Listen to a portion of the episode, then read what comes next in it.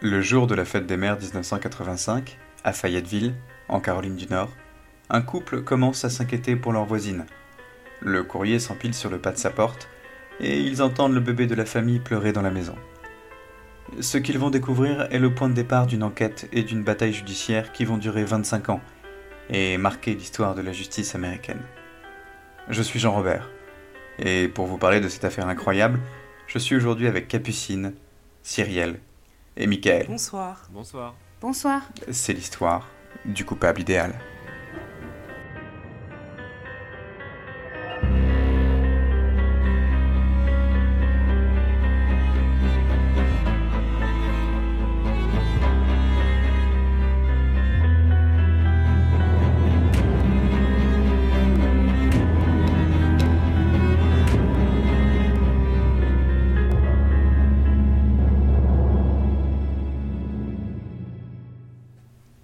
Années 70, Catherine, surnommée Cathy, fait la rencontre de Gary Byrne à une compétition de softball pour les célibataires. Gary est militaire et travaille pour l'US Air Force. Les deux tombent follement amoureux et décident de se marier en 1975. Le couple a trois filles. Cara, l'aînée, âgée de 5 ans en 1985, Erin, ensuite, qui a 3 ans en 1985, et pour finir Jana, qui a bientôt 2 ans. Gary est très brillant dans sa carrière militaire, et il devient vite capitaine à l'US Air Force. On lui propose alors un emploi en Angleterre, dans la Royal Air Force. Le couple s'interroge sur cette possibilité. C'est un grand voyage, et une nouvelle vie qui s'offre à la famille. Cathy n'a pas trop envie de s'éloigner de ses parents, qui vivent au Kansas. Mais Gary, connaissant la passion de sa femme pour l'équitation, lui promet qu'ils iront faire de longues promenades à cheval dans la campagne anglaise. Cet argument convainc Cathy. Finalement, Gary et Cathy se décident. Ils vont aller vivre en Angleterre. Gary part alors en Alabama pour suivre une formation qui dure dix semaines. Cathy, quant à elle, reste seule à Fayetteville avec leurs trois filles. C'est du travail, mais Cathy a l'habitude d'être seule car Gary doit souvent s'absenter pour le travail. Cathy doit donc organiser le déménagement et doit aussi s'occuper d'une tâche qui les rende, ses trois filles et elle, très tristes. En effet, le départ de la famille Eastburn pour l'Europe ne peut pas se faire avec le chien de la famille, un vieux setter anglais du nom de Dixie, parce que celui-ci ne supporterait pas le voyage. Et de plus, les conditions de voyage des animaux en avion ne sont pas adaptées au chien de la famille. Trop fatigué et âgé pour voyager en soute, et pour s'habituer à un nouvel environnement. D'autant plus qu'il y a une quarantaine pour les chiens en Angleterre. La mort dans l'âme Cathy met donc une annonce dans le journal local destiné à la communauté militaire de la région, le Billingrad Bragg. Fayetteville est en effet située à moins d'une demi-heure en voiture de Fort Bragg, qui est une base militaire, la plus grande base d'entraînement de commando au monde, ce qui explique la présence de nombreux militaires dans la région et l'existence d'un tel journal. Timothy Ennis, un sergent de 27 ans, voit cette annonce le mardi 7 mai 1985 il en parle à sa femme Angela, qui dit qu'elle est d'accord pour prendre le chien. Timothy appelle donc au domicile des Eastburn. Le rendez-vous est pris, ce soir-là, peu avant 21h. Timothy gare sa Chevrolet Chevette devant la maison des Eastburn, au 367 Summerhill Road. La rencontre avec Cathy Eastburn se passe bien. Il trouve la jeune femme brune aux cheveux courts charmante. Elle lui explique qu'elle vient de coucher ses enfants et lui propose de rentrer dans la maison. Timothy Ennis est impressionnant physiquement. Il fait presque deux mètres. C'est un grand gaillard blond au nez court et large, avec de bonnes épaules et une moustache blonde. Mais la carrure de Timothy Ennis n'impressionne pas particulièrement Cathy, qui est plutôt petite. Il faut dire que l'histoire de Timothy rassure Cathy. Cela fait cinq ans qu'il est dans l'armée. Il est marié et a un bébé. Les deux ont une conversation cordiale au sujet du chien. Cathy explique qu'elle a décidé de mettre le chien à 10 dollars ce qui fait environ 27 dollars en 2022, pour décourager d'éventuels malades. Timothy dit qu'il comprend très bien. Et finalement, le jeune homme dit qu'il aime bien Dixie et qu'il aimerait l'emmener chez lui pour voir si le chien pourrait s'entendre avec le Spitz qu'il a déjà chez lui. Cathy accepte et Timothy prend Dixie. Le lendemain, le mercredi 8 mai 1985, Cathy et Gary se téléphonent et discutent du départ de Dixie. Tous les samedis matins, Gary et Cathy s'appelle assez longuement au téléphone. Or, le samedi 11 mai 1985, Cathy ne répond pas au téléphone. C'est un détail peut-être, mais ce rendez-vous régulier était important pour Gary et pour Cathy. Et le fait que Cathy ne réponde pas inquiète immédiatement Gary.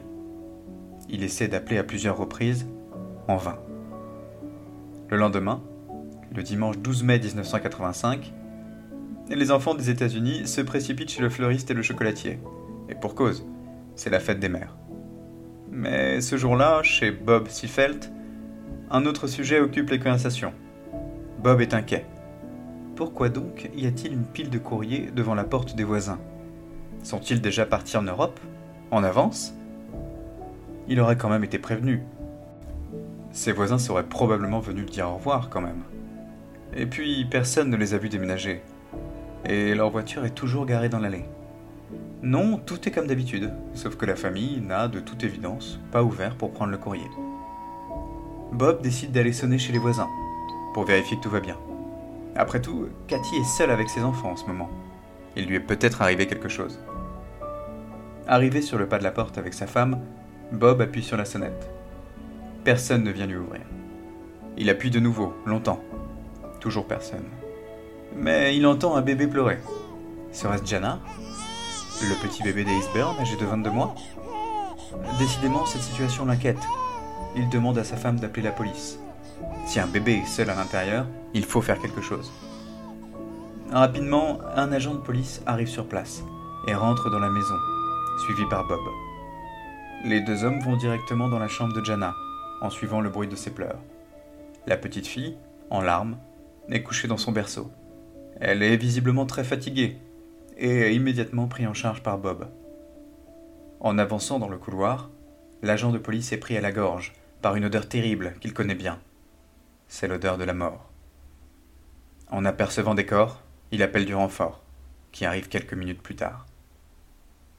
Dans le salon, la police découvre des traces de lutte, une culotte visiblement arrachée, ainsi que deux boutons de chemisier arrachés eux aussi. Sous une couverture Star Wars, les policiers font une abominable découverte. Ils trouvent le corps de Kara, l'aîné de la famille, âgé de tout juste 5 ans, dans une mare de sang. La petite fille a visiblement été poignardée à plusieurs reprises et à la gorge tranchée. Les officiers continuent leur macabre inspection de la maison. Dans la chambre parentale, ils trouvent Erin, la cadette, âgée de 3 ans, qui porte de nombreuses traces de coups sur le dos et sur le torse. Elle a également la gorge tranchée. De l'autre côté, ils trouvent Cathy, qui est déshabillée de la taille jusqu'aux pieds. Elle gît dans une mare de sang elle aussi. Elle a été poignardée pas moins de 15 fois. Elle aussi à la gorge tranchée comme ses filles. Le médecin légiste examine le corps de Cathy. Elle a visiblement été violée, et on retrouve du sperme en elle. En 1985, les examens ADN n'en sont qu'à leur balbutiement, car c'est cette année-là qu'Alec Jeffries, un généticien anglais, découvre que l'ADN varie d'un individu à l'autre, et qu'il est possible de distinguer les gens par ce biais, ce qui s'appelle le polymorphisme. Cette technique sera utilisée pour la première fois dans l'affaire Colin Pitchfork. Deux viols, suivis de meurtres, sont commis en novembre 1983 et juillet 1986 dans le village britannique de Narborough, dans le comté de Leicestershire. À chaque fois, la police procède à un prélèvement ADN. En 1986, la police compare ces prélèvements et constate qu'ils sont semblables. Le meurtrier est donc le même pour les deux meurtres. Finalement, un suspect du nom de Richard Buckland est arrêté, et il reconnaît être coupable du deuxième meurtre, mais pas du premier. La police prélève son ADN et, ce faisant, constate que Richard n'est pas coupable dans ces affaires. La police décide donc de prélever l'ADN d'environ 4500 hommes pour les comparer à l'ADN du meurtrier. De cette manière, il trouve une correspondance et arrête Colin Pitchfork, coupable des deux meurtres. Ainsi, un an plus tôt, aux États-Unis, le sperme présent sur Cathy est recueilli par les médecins légistes, mais pas analysé. La technologie n'existait pas encore.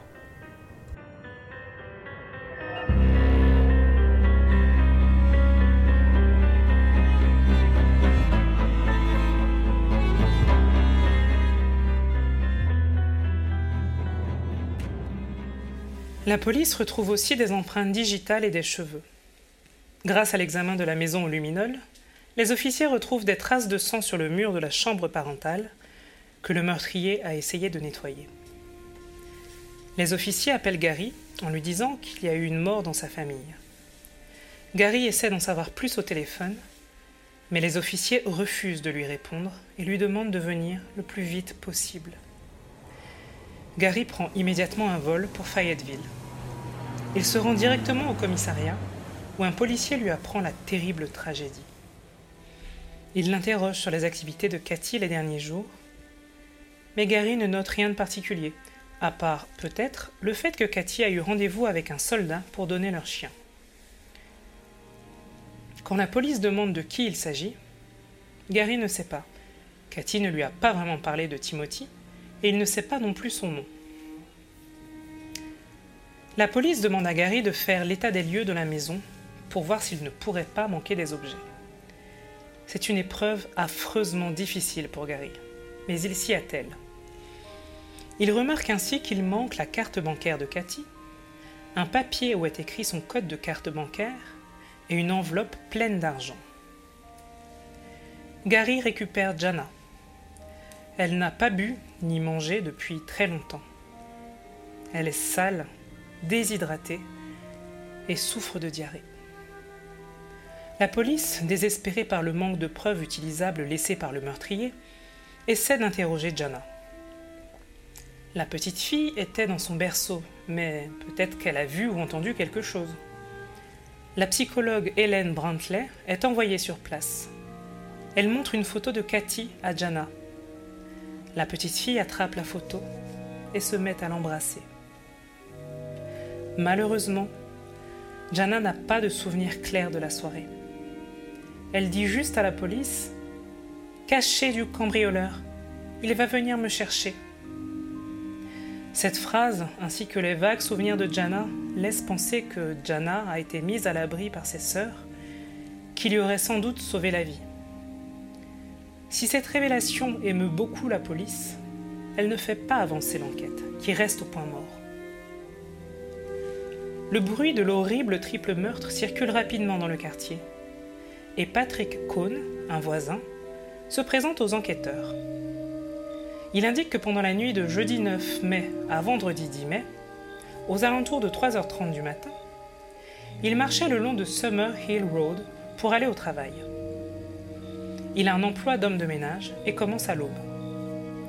Il dit qu'à ce moment-là, il a vu un homme blanc, très grand, vêtu d'un jean, d'une casquette et d'une veste noire, sur laquelle était écrit Members Only, quitter l'allée de la maison des Eastburn avec un sac poubelle porté sur l'épaule. Il indique aux enquêteurs qu'il a croisé la route de l'homme, qui lui a parlé en lui disant Je me lève un peu tôt ce matin. L'homme s'est ensuite éloigné et Patrick Cohn s'est retourné pour le regarder. Il a vu l'homme monter dans une Chevrolet chevette blanche et partir. La police croit au témoignage de Patrick Cohn et le convoque le mardi 14 mai pour établir un portrait robot de l'homme en question. Le portrait montre un homme au visage ovale, avec un nez légèrement épaté, des yeux mornes, des sourcils assez fins et une petite moustache. L'homme sur le dessin du portrait robot porte un bonnet noir. Selon la police, le meurtre a eu lieu dans la soirée de jeudi à vendredi, parce que des voisins ont vu Cathy jeudi en fin d'après-midi et que son courrier a commencé à s'empiler devant sa porte le vendredi matin. Le lendemain, mercredi 15 mai, le portrait robot est diffusé sur toutes les chaînes de télévision locales. Dans ce bulletin spécial, il est indiqué que la police recherche l'homme qui est venu chercher le chien au domicile des Eastburn. Cet élément vient du fait que, très vite, Gary et la police se sont dit que le triple meurtre avait eu lieu très peu de temps après la visite de Timothy, et que ça pourrait ne pas être un hasard. Et si l'homme qui était venu chez les Eastburn avait eu envie de revoir Cathy? Dans le bulletin télévisé, il est aussi indiqué que l'individu en question conduit une Chevrolet chevette de couleur blanche. Au moment de la diffusion, Timothy Ennis est en train de déjeuner avec sa femme Angela devant la télévision. Timothy dit à ce sujet Ma femme et moi étions sous le choc. C'était la première fois que je me rendais compte que la femme qui avait été tuée était celle qui m'avait vendu son chien. En voyant ce bulletin télévisé, Timothy, sa femme Angela et leur bébé Christina décident de se rendre à la station de police. En voyant Timothy arriver, l'enquêteur est estomaqué. Il ressemble trait pour trait à l'homme du portrait robot. Très vite, Timothy subit un interrogatoire. L'enquêteur lui demande de retracer sa soirée de jeudi à vendredi, dans la mesure où la mort de Cathy et de ses deux filles est estimée à ce moment-là. Timothy a l'air agacé d'être soupçonné, alors qu'il s'est présenté de lui-même au policier. Il indique que jeudi, il a déposé sa femme Angela et leur bébé Christina chez ses beaux-parents, puis qu'il est rentré chez lui. Sur la route, il s'est arrêté pour prendre de l'essence. Il dit qu'il est bien l'homme qui est venu chercher Dixie, le chien des Eastburn, mais qu'il n'a jamais revu les Eastburn depuis, et qu'il n'a aucune forme d'intérêt pour eux. Après avoir récupéré le chien, il n'avait, selon lui, plus aucune raison de revoir Cathy. Il indique juste que Cathy l'a appelé jeudi pour savoir si Dixie, son setteur anglais, s'entendait avec le Spitz de Timothy et de sa femme Angela. À la demande des enquêteurs, Timothy Ennis fournit de la salive, du sang, des cheveux et ses empreintes digitales et palmaires. Un photographe de la police prend ensuite une photo de Timothy et les enquêteurs la placent au milieu de cinq autres photos d'hommes blonds à moustache pour que Patrick Cohn, le témoin, essaie de l'identifier. Immédiatement, Patrick Cohn identifie Timothy comme étant l'homme qu'il a vu sortir de chez les Eastburn dans la nuit de jeudi à vendredi. De plus, d'autres voisins se rappellent avoir vu une Chevrolet Chevette blanche garée devant chez les Eastburn dans la nuit de jeudi à vendredi. Timothy est donc arrêté pour un viol et trois meurtres. Pendant qu'on lui met les menottes, il dit J'espère que vous savez ce que vous faites. Les policiers sont convaincus d'avoir raison, et cette conviction est renforcée quand une nouvelle personne se présente au bureau de police. Il s'agit de Nancy Mazer, une ancienne petite amie de Timothy. Nancy raconte aux enquêteurs sa relation avec Timothy. Les deux se sont rencontrés plusieurs années auparavant dans un bar du côté de Fort Bragg.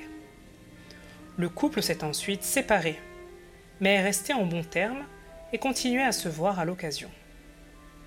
Depuis, Timothy s'est marié avec Angela et Nancy s'est mariée elle aussi à un militaire. Apprenant que le mari de Nancy était parti en mission en Allemagne, Timothy est passé chez Nancy le soir du jeudi 9 mai. Nancy l'a laissé entrer chez elle et les deux ont discuté. Elle a demandé à Timothy comment allait son mariage Timothy lui aurait répondu que sa femme, Angela, l'avait quitté. Après avoir discuté, Nancy lui aurait demandé de s'en aller, et Timothy serait parti. Ce témoignage entre en totale contradiction avec la version de Timothy aux enquêteurs. La police se demande pourquoi Nancy aurait menti au sujet de la visite de Timothy. Après tout, elle n'a rien à gagner ou à perdre, n'étant pas mêlée à l'affaire. Alors, la police pense que Timothy a menti. Et s'il a menti sur sa visite à Nancy, le plus naturellement du monde, il peut aussi avoir menti sur autre chose.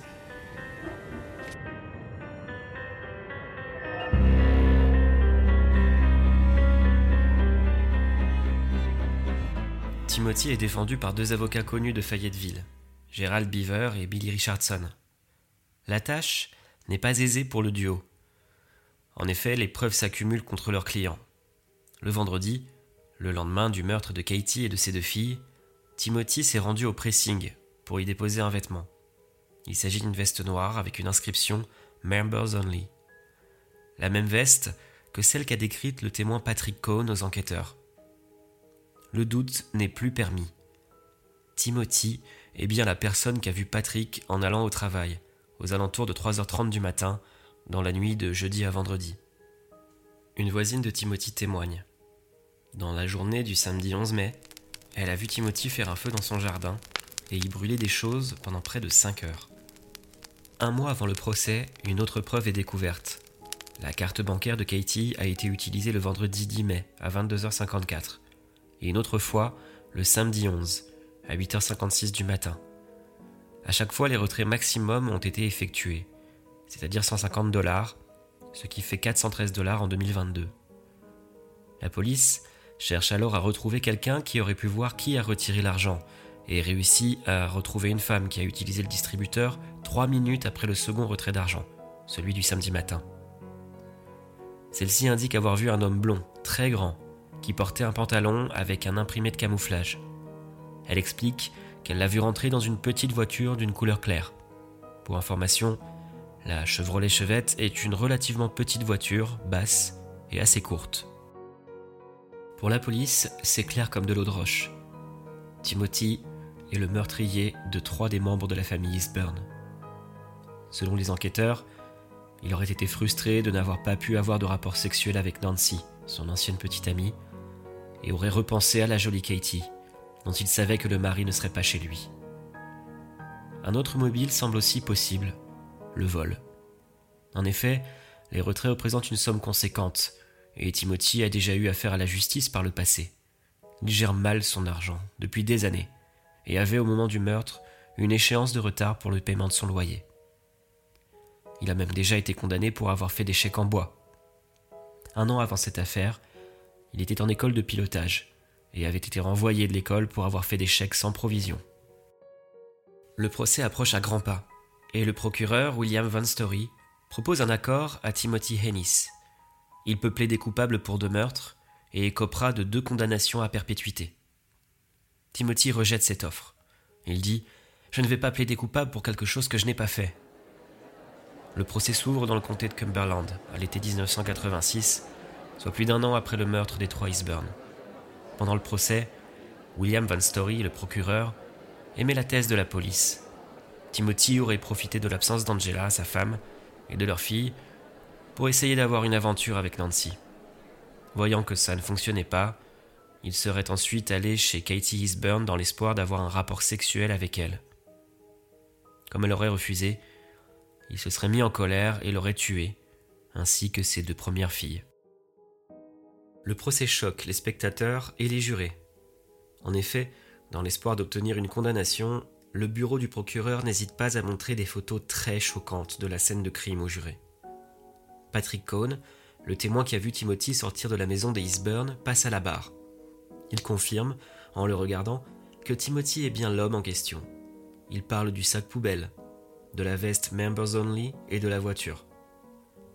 Le procès prend fin et les jurés ont besoin de 10 heures de délibération pour parvenir à un verdict. Timothy Hennis est reconnu coupable de trois meurtres et d'un viol.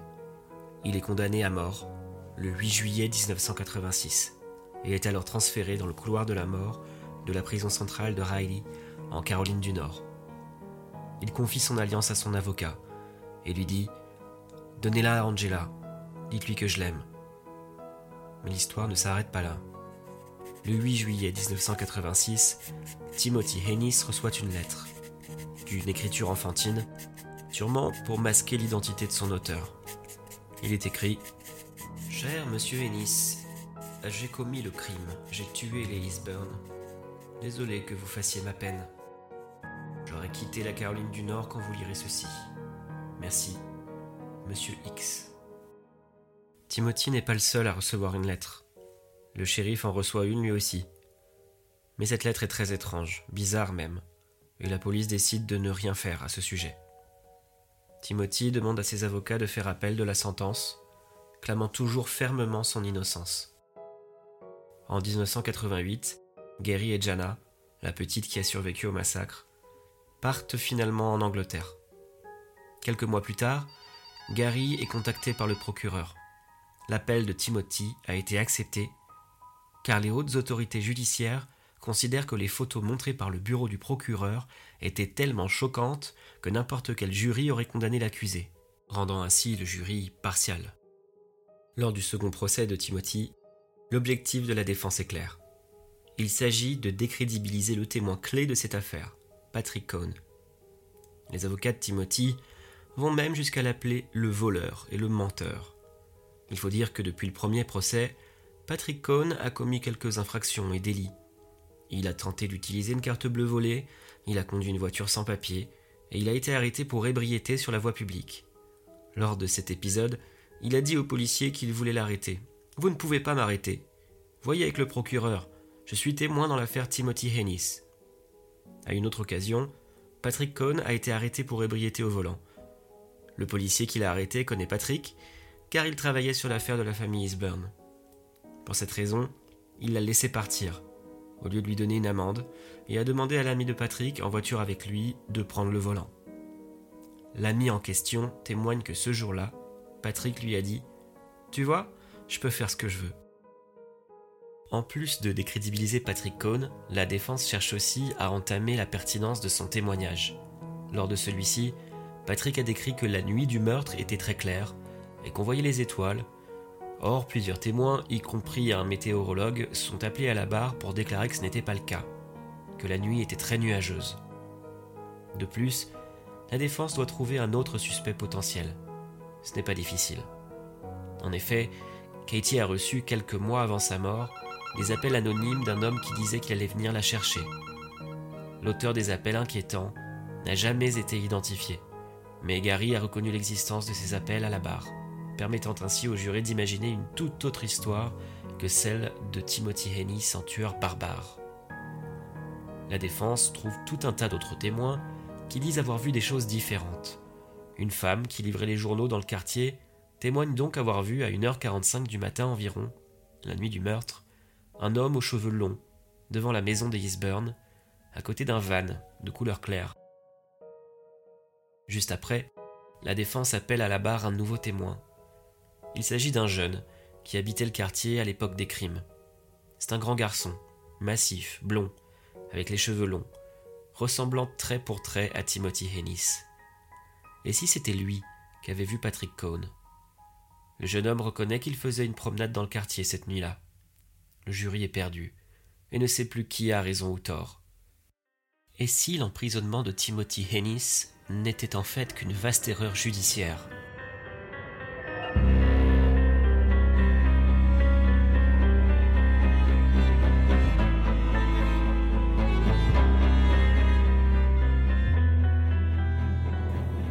Pour terminer de convaincre le jury, les avocats de Timothy ne s'arrêtent pas là et utilise un argument indiscutable, les preuves scientifiques. En effet, elles sont nombreuses et ont tendance à innocenter Timothy Anis. Tout d'abord, il y a les empreintes de pas retrouvées autour de la maison. Elles sont trois pointures plus petites que celles de Timothy. Ensuite, il y a les cheveux, ainsi qu'un poil pubien, retrouvé dans la maison des Eastburn, et qui n'appartiennent ni aux Eastburn ni à Timothy. Même chose pour une tache de sang retrouvée sur une serviette. De plus, une analyse poussée de la veste de Timothy, sur laquelle est écrit Members Only, ne montre aucune trace de sang. Finalement, le jury est unanime et déclare que Timothy n'est coupable de rien. Il ressort du tribunal en homme. De son côté, Gary est toujours intimement persuadé de la culpabilité de Timothy. Journaliste dépêché pour suivre le procès, Scott Wisnant est un jeune homme de 27 ans au moment de l'acquittement de Timothy. À ce moment-là, il a conscience d'assister à un événement historique. Il est rare qu'un individu soit totalement acquitté après avoir passé près de trois ans dans le couloir de la mort. Il considère qu'il a commencé le procès en croyant fermement à la culpabilité de Timothy, qu'il a ensuite pensé que la défense travaillait tellement bien qu'il était possible qu'il soit libéré, tout en étant coupable, puis qu'il a lui-même pensé que Timothy était, en fin de compte, innocent, et que le premier procès avait mené à une erreur judiciaire. À la sortie du procès, il décide de quitter son emploi de journaliste pour se consacrer à l'écriture d'un livre sur l'affaire. Le livre s'appelle Innocent Victims et se vend à plusieurs dizaines de milliers d'exemplaires. À sa sortie, Timothy Ennis décide de retourner dans l'armée touchant ainsi trois ans de salaire d'un coup. Il est promu sergent et envoyé en Arabie saoudite, puis en Somalie. Il reçoit les honneurs pour son service exceptionnel. Il est de nouveau pleinement intégré dans la communauté. Ses collègues disent de lui que c'est un gentil géant, incapable de faire du mal à une mouche, et qu'ils lui font une confiance aveugle. Timothy est toujours marié avec Angela, et le couple a un second enfant, un fils.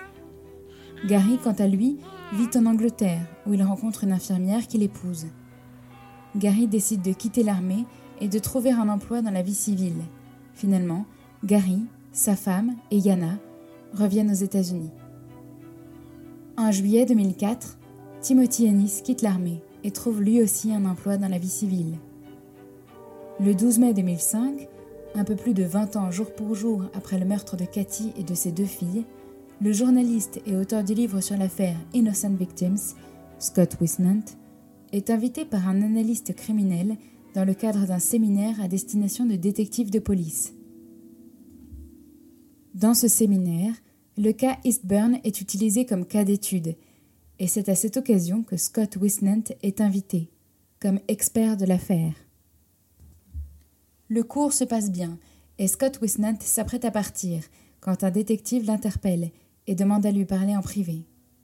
Le détective en question travaille dans le comté de Cumberland, où se trouve Fayetteville. Scott Wisnant demande au détective s'il pense qu'un jour, l'affaire sera résolue, car le meurtrier des Eastburn court toujours dans la nature. Scott ajoute que, maintenant que la science a fait des progrès, il faudrait se pencher sur le sperme retrouvé dans Cathy. Après tout, c'est une preuve accablante. Cette remarque bouleverse le détective, qui n'avait jamais envisagé de faire des tests sur le sperme si longtemps après l'affaire. En rentrant au bureau du shérif du comté de Cumberland, le détective va dans la salle des scellés et parvient à retrouver le sperme, parfaitement conservé, qu'on avait prélevé sur Cathy. Il envoie le sperme pour analyse. Il faut une quantité suffisante de sperme pour pouvoir établir un profil ADN, et heureusement, la police scientifique en avait prélevé assez. Il faut très longtemps pour obtenir les résultats de tels examens, parce que les laboratoires de police scientifique ont énormément d'échantillons à tester et croulent sous les demandes.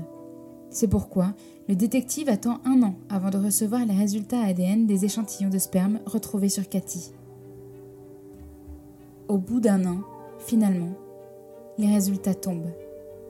On connaît celui qui a violé Cathy et qui a très probablement tué Cathy et ses deux filles ce soir-là. Et le coupable n'est autre que Timothy Ennis, sans aucun doute possible. Le détective appelle Gary, et cette nouvelle le bouleverse. Gary Eastburn a dû pendant des années apprendre à faire la paix dans sa conscience avec un homme acquitté. Il a dû essayer de se convaincre qu'il avait tort et que Timothy n'était pas le meurtrier de sa famille, pendant que Timothy recevait les honneurs dans sa carrière militaire et vivait heureux et paisible avec sa femme et ses deux enfants. Et pourtant, Gary avait raison depuis le début. Et l'erreur judiciaire, ce n'est pas le premier procès, c'est l'acquittement d'un triple meurtrier. Trouver le meurtrier, c'est bien, mais ça ne suffit pas, parce que le cinquième amendement stipule qu'un individu ne peut pas être accusé deux fois pour le même crime. Or, même si la police a trouvé une nouvelle preuve accablante, Timothy a déjà été jugé et acquitté pour le meurtre des Eastburn. Il n'est pas possible de l'arrêter à nouveau. Timothy est un homme libre et il ne paiera jamais pour les crimes horribles qu'il a commis. Mais l'histoire ne s'arrête pas là. Il y a le cinquième amendement qui empêche de poursuivre deux fois une personne pour le même crime, bien sûr. Mais rappelons-le, Timothy est sergent et la loi américaine fait une exception judiciaire pour l'armée, qui dispose de sa propre justice. En effet, si un individu ne peut pas être poursuivi deux fois pour le même crime dans un tribunal civil, il peut être jugé par la cour martiale, qui est la cour militaire. La cour martiale instruit les affaires judiciaires impliquant des forces armées. Elle est composée d'un panel d'officiers sélectionnés qui possède les mêmes attributions qu'un jury civil. Timothy Ennis a quitté l'armée, et est désormais dans la vie civile, ce qui pose problème pour le juger à la cour martiale. Mais le commandant général John R. Vines, qui est l'officier commandant de Fort Bragg, est tellement choqué en apprenant les résultats des tests ADN qu'il décide de contacter Timothy Ennis pour qu'il revienne dans l'armée, ce qui est assez commun dans certains cas. Timothy Ennis n'a aucune idée des résultats ADN, ni aucune idée de ce qui se joue dans son dos. Aussi, quand le commandant général John R. Vines lui demande de reprendre son poste, il n'oppose aucune résistance. Il rejoint Fort Bragg en octobre 2006. En août 2007, on annonce à Timothy Ennis qu'il va être jugé pour trois assassinats. En décembre 2007, Timothy fait appel, mais son appel est rejeté en avril 2008. En mai 2008, il fait appel à la United States Army Court of Criminal Appeals, mais son appel est rejeté le mois suivant. En septembre 2008, il fait appel une nouvelle fois et voit encore une fois son appel rejeté. En décembre 2009, il fait appel encore une fois auprès de l'État de Caroline du Nord, mais encore une fois, son appel est rejeté. Finalement, le 17 mai 2010, le procès de Timothy Ennis en cour martiale commence et il dure trois semaines. Pour expliquer le sperme, son avocat commence par dire que les échantillons ont été contaminés, puis il change de version en cours de route et dit que Timothy a eu un rapport sexuel consenti avec Cathy avant sa mort, ce qui ne veut pas dire que c'est le meurtrier de Cathy. La délibération du jury dure trois heures, et le 3 avril 2010, Timothy est reconnu coupable. Le 15 avril 2010, Timothy Ennis reçoit sa sentence. Il est condamné à mort. On lui retire tous ses grades de l'armée, toutes ses récompenses et aussi tous ses revenus provenant de l'armée. Il est emprisonné à la United States Disciplinary Barracks au Kansas. Malgré de nombreux appels, des pétitions et des tentatives d'annulation du procès qui ont tous été rejetés, Timothy Ennis est toujours emprisonné dans la même prison, dans l'attente de son exécution.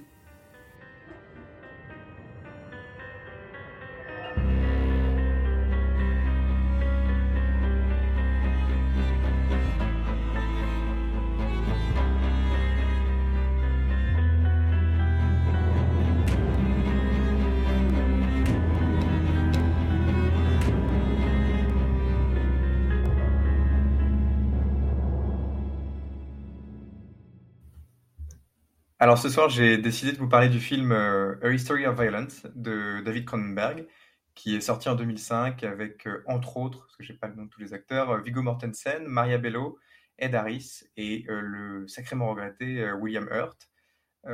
très rapidement et sans trop de spoil, c'est une histoire qui se concentre sur le personnage de Tom Stahl, Stahl, je sais pas, joué par Viggo Mortensen, qui est un bon père de famille sous tous les aspects et qui tient un restaurant dans une ville assez isolée de l'Indiana. Euh, et un jour, en tout cas c'est le, point de départ du film, euh, deux hommes euh, assez lourdement armés font irruption dans son commerce et manifestement s'apprêtent à commettre un sacré massacre. Et au lieu de paniquer, notre protagoniste Tom les désarme et les neutralise très très violemment et très efficacement, évitant un bain de sang et euh, lui permettant de devenir euh, le héros du jour et euh, lui offrant une notoriété locale mais aussi nationale parce que ça ameute vraiment une foule de journalistes assez importante. quelques jours après, un nouveau protagoniste rentre en scène, c'est un mafieux qui est joué par Ed Harris, mafieux borgne, qui se présente au restaurant de Tom avec des sbires et qui semble le prendre, le confondre avec euh, l'un de ses anciens collègues euh, antagonistes, on ne sait pas trop. En tout cas, le prend lui aussi pour un, pour un mafieux. Et donc ces différents événements euh, vont vraiment semer la confusion dans la vie assez calme et familiale de Tom. on est assez perdu d'ailleurs avec les protagonistes, on comprend pas trop ce qui se passe. Et ça va être le déclenchement d'une belle spirale de violence qui d'ailleurs laissera le doute sur euh, l'identité véritable du protagoniste euh, jusqu'au dénouement final, que je vous laisserai découvrir. parce que si vous n'avez pas vu ce film, honnêtement, il faut aimer, ça reste un film, pas d'action, mais un film film presque de mafieux. Il faut aimer le genre. Mais si vous l'avez pas vu, c'est vraiment un très très très bon film. c'est un bon mélange entre quelque chose d'assez intime, entre le personnage principal, sa femme, ses enfants, la relation qu'ils ont créée, et un bon film de genre. je sais pas si on peut vraiment dire de genre, mais en tout cas un bon film de mafieux. Euh, moi de mon côté, je suis pas un très grand fan de Cronenberg, en tout cas dans sa période euh, euh un peu gore organique, euh, The Thing et compagnie, ça c'est pas du tout ma cam. mais il a eu une période où il a fait, pour moi c'est presque un diptyque, ce film et un autre film qui s'appelle Les Promesses de l'ombre, où on retrouve Viggo Mortensen. Alors ça n'a rien à voir, c'est pas une suite, mais ce sont deux films un peu sur la thématique de la de la mafia, qui sont vraiment deux films excellent. Et euh, je, je, souligne aussi qu'il faut aussi le voir pour Viggo Mortensen, qui, euh, moi, je trouve est un acteur trop rare et euh, assez incroyable. voilà. Et donc, pour en revenir à notre affaire, moi, je trouve que le, cas de, de Timothy pose un dilemme assez intéressant, à savoir que notre protagoniste dans cette histoire a bien évidemment commis un acte d'une monstruosité incroyable. Euh, là-dessus, il n'y a aucun débat. Euh, ceci étant dit, euh, il s'en est quand même, dans un premier temps en tout cas, très bien sorti, avec beaucoup de sang-froid et une défense assez efficace. et après cela, finalement, il a commis strictement aucun crime, aucun délit. Il a mené une vie relativement rangée, exemplaire, je ne sais pas, parce qu'on ne rentre pas dans ce niveau-là de détail, mais en tout cas une vie sans histoire. et donc la question que je vous pose ce soir, c'est euh, pensez-vous que commettre un acte aussi monstrueux, mais finalement isolé, euh, pour lequel d'ailleurs les circonstances et le mobile ne sont pas forcément limpides, euh, rendre son auteur, face de son auteur, quelqu'un de véritablement monstrueux. à savoir, est-ce que ça rejoint un peu la question de la rédemption Voilà, qu'en pensez-vous? Merci Jean-Robert, bah déjà bravo, c'était une super histoire. Ouais, super histoire. Ah, merci beaucoup. On peut aussi donner un peu de crédit à Capucine, qui euh, c'était une, écriture à, à 80. Mais non, mais, mais non, si, mais... si, il a dit c'est trop tard. C'est enregistré. bon bah merci, ça fait bien plaisir. Depuis le temps que je voulais qu'on le reconnaisse. ça faisait longtemps. Alors, c'est une question euh, ouais, très intéressante. Qui mais surtout dans ce cas de figure en plus. Enfin, vraiment. Euh... Ouais. Pour le coup, c'est vraiment la du mec après qui a été euh, droit, quoi. Enfin, mm. Mais il y a un grand écart entre l'extrême violence de, de, la scène et le fait qu'il n'y ait plus rien eu après. Donc, euh, mm. effectivement, c'est un bon cas pour euh, se poser cette question, je trouve. ouais, moi, je. À titre personnel, mais parce que j'ai trouvé cette scène absolument violente. Enfin, on parle d'infanticide, de plusieurs coups de couteau, d'une sauvagerie mm. extrême non, enfin moi je crois pas à la rédemption pour ce type de crime à titre, perso, mais. Bah, je sais pas la question qu'on peut se poser, c'est aussi euh, est-ce que il y a des gens monstrueux, monstrueux ou il n'y a que des actes monstrueux? Ouais, parce que euh, c'est comme il n'y a, pas d'amour, il n'y a que des preuves d'amour, tu vois. Enfin pour moi. je suis d'accord. Et puis ça, rejoint plein d'autres sujets comme les, crimes de guerre. Euh, enfin, c'est vrai qu'il y a des euh, dans certaines situations, alors pas dans le cas présent. Le cas présent, moi je rejoins Michael, euh, c'est terrible. Mais dans d'autres situations, euh, des femmes et des hommes sont parfois poussés à commettre des, actes atroces et finalement trouvent une forme de rédemption, soit parce que les actes étaient cautionnés, mhm. soit parce qu'ils ne se sont pas fait attraper et qu'ensuite ils se rachètent une forme de pardon. Et, et ça pose une question en effet assez morale, à savoir est-ce que, est-ce que, est-ce qu'ensuite on est, on est finalement euh, blanchi ou pas euh, La réponse facile, c'est non. Mais, mais s'il vous plaît, répondez autre chose. mais enfin, c'est quand même. Il y a quand même un paradoxe énorme entre, comme vous, vous dites, l'extrême violence de la, de la scène de crime et ensuite, ce mec qui, a, enfin, je veux dire, il a, il a eu, il a eu retrouvé une vie de famille, il a été euh, dans l'armée, il a été décoré. Enfin, je veux dire, a priori, c'est quand même, le mobile reste totalement obscur, on est totalement d'accord. Euh, mais enfin, je veux dire, s'il n'y avait pas eu l'évolution de l'ADN et compagnie, euh, il se peut qu'on on l'aurait sans doute jamais attrapé et en plus, il aurait sans doute jamais recommencé a priori, ce mec. Enfin, je veux dire, euh, après, son, il a, il a un tableau. Enfin, le mec, tout, tout est absolument nickel, quoi. Après, sur le papier. Donc pour le coup, moi, je pense qu'effectivement, on parle vraiment d'un acte, monstrueux, mais je suis pas, suis pas bien sûr que ce mec-là, au fond, euh, même si, enfin, ça n'enlève rien à l'horreur de ce qu'il a fait. Je le répète, et c'est, terrible la manière dont il a assassiné ses enfants et cette femme, mais voilà, qu'est-ce, qu'est-ce qu'il a fait déraper à ce moment-là? Je ne sais pas. Moi, je pense que c'est vraiment un gros dérapage, mais qu'au fond, ce mec-là, c'est c'est réel, l'avocat des causes perdues. Mais oui, mais vous voyez, enfin, je moi j'ai vraiment ça ça me en, découvrant cette affaire et en la relisant et machin j'arrive vraiment pas à ça m'a vraiment déconcerté quoi. Ouais, que, après euh, en, plus en ce moment je suis en train de regarder le, vous avez sans doute commencé la série Damer peut-être fini non, encore, rien. Mais on connaît tous ce, mec. Enfin, je veux dire, euh, il y a un moment, il, il, a recommencé et recommencé. Et Enfin, je veux dire, là, euh, il y a des actes et il y a un monstre en puissance, quoi. Là, c'est un énorme dérapage et c'est monstrueux, mais après, ça a été, euh, je veux dire. Euh, après, moi, je veux quand même dire que la, situation de base, c'est que sa femme venait d'accoucher de leur fille et qu'il a été voir un ex pour essayer de la, de la culbuter. Alors, déjà, honnêtement, ça arriverait à une de tes copines. Oui, oui. Non, mais c'est vrai, en vrai, ça arriverait à une de tes copines qui te dirait euh, Ah bah, je viens d'accoucher, voilà mon mon mari m'a trompé avec, euh, avec une, son ex parce que voilà. Bah, tu te dirais, mais c'est un monstre. Euh, oui, oui, non, c'est vrai que c'est pas très, très, c'est pas très classe. Effectivement, c'est, ça commence, ça commençait très, très mal, effectivement. Mais euh, ouais, moi, j'ai, du mal quand même. Ouais, je, j'ai du mal à avoir quand même le, le, monstre absolu. Je, suis désolé.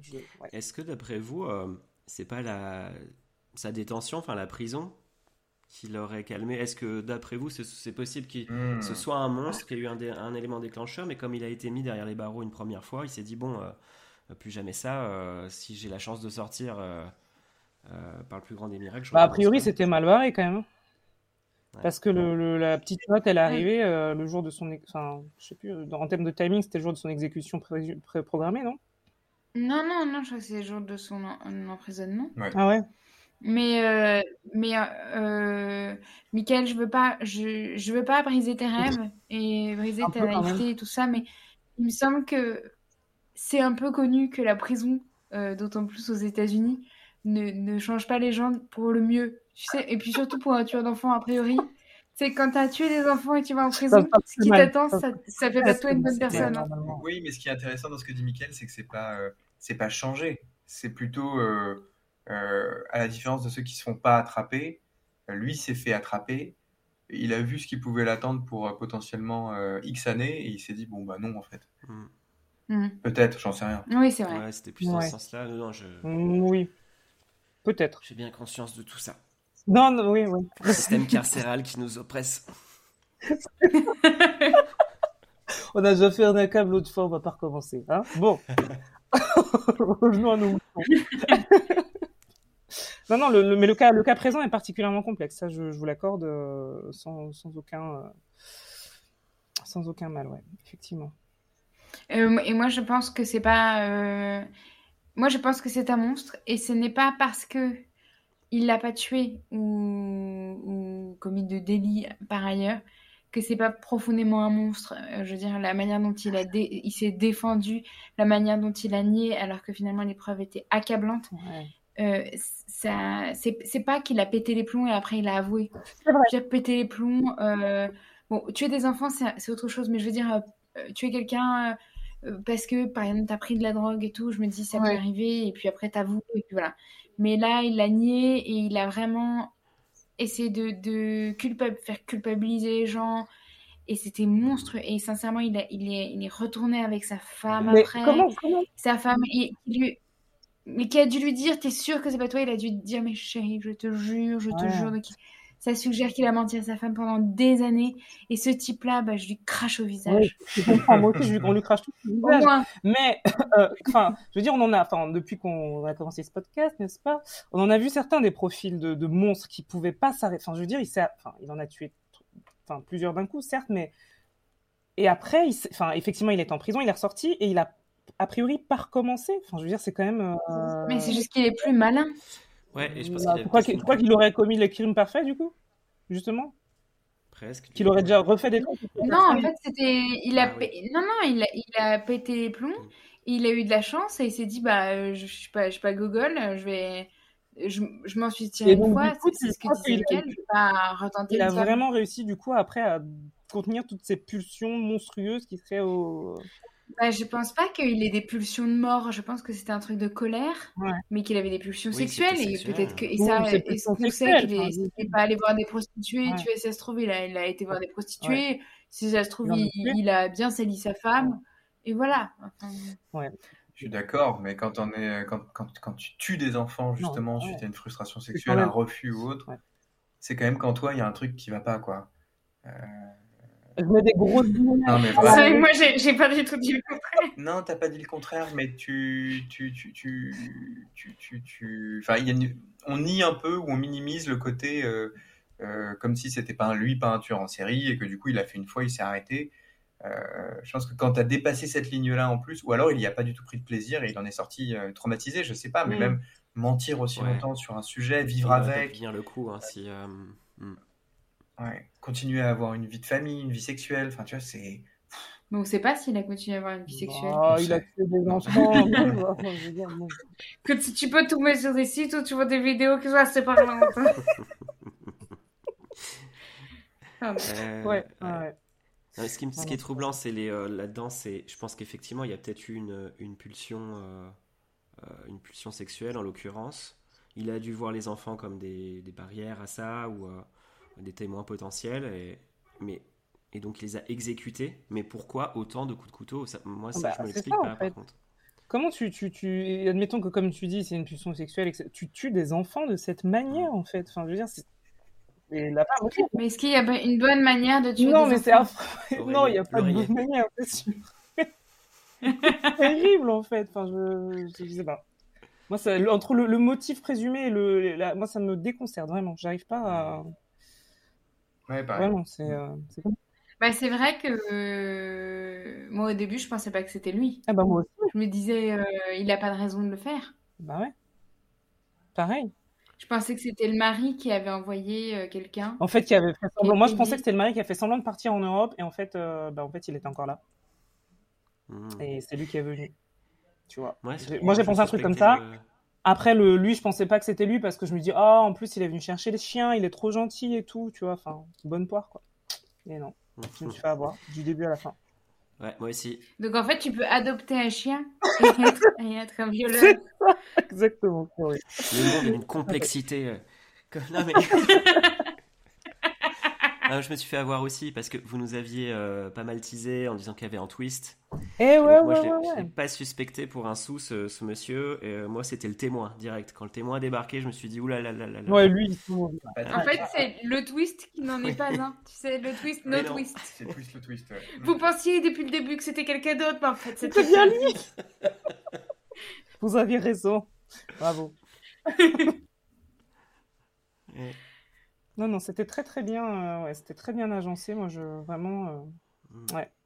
Puis j'étais là, non mais franchement, la justice, mais que fait la justice américaine? J'étais là en train de les fustiger. Non mais c'est n'importe quoi. Ah, encore un innocent en prison. Il va aller à la, ch- à la chirurgie. Enfin, J'étais trop, tu vois, à fond quoi. Et euh, ouais, non.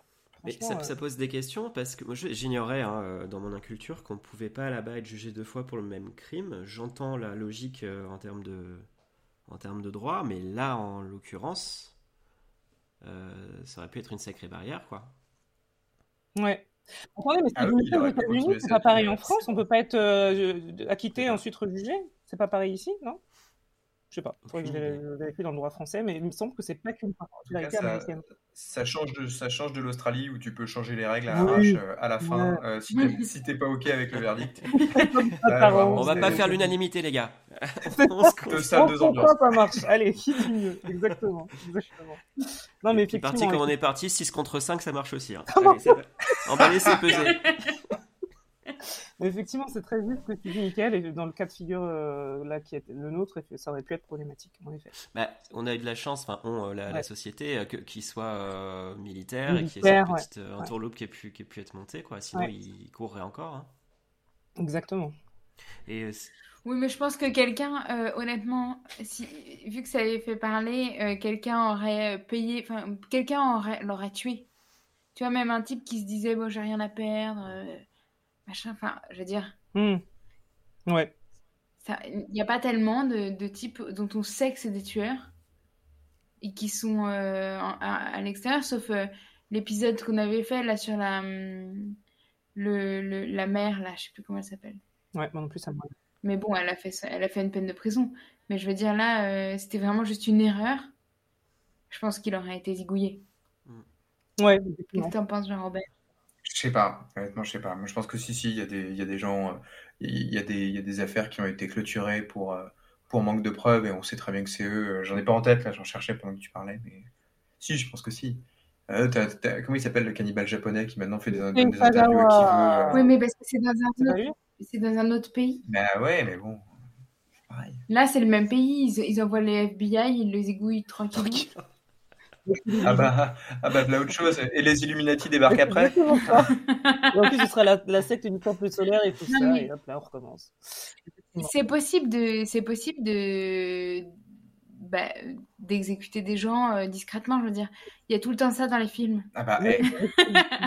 eh, C'est toujours, hein. alors si c'est dans les films. Ouais. Écoutez, moi j'ai vu l'autre jour un film où il y a une Barbie qui devient une princesse. Oh là là. Et je pense que ça peut m'arriver.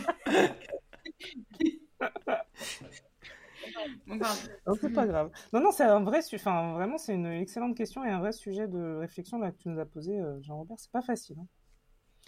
J'avoue que je Non, non, Moi, je et suis très euh, Moi, je- voilà. Non, mais c'est surtout que la, le- la thématique de la rédemption, si vous regardez bien, euh, dans pas mal de films, c'est quelque chose qui est mis assez en valeur. Alors, rarement sur des tueurs d'enfants, évidemment. Mais euh, sur euh, des types euh, qui ont fait des trucs euh, assez hardcore aussi avant, dans le cadre d'activités criminelles ou autres, et on valorise énormément cette c'est sûr. etc. Et alors que finalement, quand on est confronté au réel et, et à, la, à la perte et à la mort, et encore plus évidemment quand ce sont des, des gens extrêmement innocents qui sont touchés, euh, bah là, bizarrement, euh, la rédemption dans la vraie vie, on a plus de mal à la comprendre. Alors que je suis sûr que cet homme, euh, j'en sais rien, mais j'imagine que cet homme, une vingtaine d'années plus tard, voire plus, quand il a été appréhendé, ça devait être tellement loin derrière lui que je pense qu'il devait même plus avoir conscience de l'état d'esprit, c'est même plus peut-être même plus se sentir coupable ou vraiment partie prenante de cette affaire. Mm. Donc donc c'est c'est pour ça que c'est relativement intéressant de, de la poser, même si quand on la met sur le papier comme ça, bon au final c'est assez vite vu. hein. Hmm. Mais Ouais. euh, Il y a, il mais merci de vous être y a penché pas eu de ouais. témoignage euh, Aimé, hein. de cet homme-là depuis? Il n'y a pas Pardon eu de témoignage de sa part de, depuis? Ça Bah, c'est très récent. hein. 2015. C'est relativement récent, je crois pas. J'en ai, on n'en a pas trouvé. Mystère. Je pense qu'il doit, il doit attendre. Il a, il a été exécuté? Non, pas encore. Non, non. Non, pas encore. Il attend. Il est dans le couloir. Bah, il a fait euh, un milliard de- d'appels. Ouais. Déjà, co- combien ça a coûté Ah, la ça à l'État? Hein? On n'en parle pas assez. et ces sténodactylographes qui s'affairent qui en coulisses. Et pendant ce temps-là, on peut pas payer des bancs décents dans les écoles de nos enfants. Hein? C'est là qu'est passe l'argent de la société, de la communauté. Exactement. Exactement. J'aurais dû poser ça comme question. Tout à fait. Je pense que. Ouais. Ah bah, c'est super. Eh ben, merci. Eh bah, merci à toi, Jean-Robert. Merci à toi, Capucine aussi. hein, pour ce- Ouais, merci. Puis merci pour, Pour la cette reco, écriture à quatre mains. aussi. Ouais, j'ai j'ai pas vu aucun des deux films là, donc je vais, je vais les regarder. Tu- tu- qui, qui les a vus alors? Tu les as vus, toi, Capucine, ces films? On a- Eh Moi, non. j'ai pas vu. Michael? J'ai vu History of Violence, ouais, mais je me souviens plus de la fin, donc euh, il est sur ma Ah bah, rewatch parfait. list depuis un petit moment. C'est très très moi, solide. comme sur ma sur ma watchlist. Voilà, Alors, qui fait la prochaine c'est une affaire bonne question. Eugénie? C'est Eugénie. Ah, bon. Eh bien, le mystère Exactement. entier. alors. On peut même pas faire un petit teaser, on sait pas de quoi ça va parler. Et après, et après c'est moi. Et moi, je peux vous dire euh, que c'est- euh, on aura un invité. Ah, on aime bien les invités. Hmm. Qui est-ce? Tu veux pas spoiler? Non. Ok. Voilà. Bon, bah, salut. Ah, ce, eh, ce- ce teaser était mais tellement bien ficelé. C'est ça. J'ai- peur qu'on génère beaucoup trop de frustration là-dessus. quoi. Je te jure. Bon, bah, on dit merci beaucoup à Evan Le Gérémont et Noémie Dourneau pour notre générique, Merci. qu'on aime beaucoup. Oui, beaucoup. Et euh, bah, on se retrouve dans deux semaines. Et on vous souhaite à tous une belle soirée. À bientôt. Oui, bonne soirée.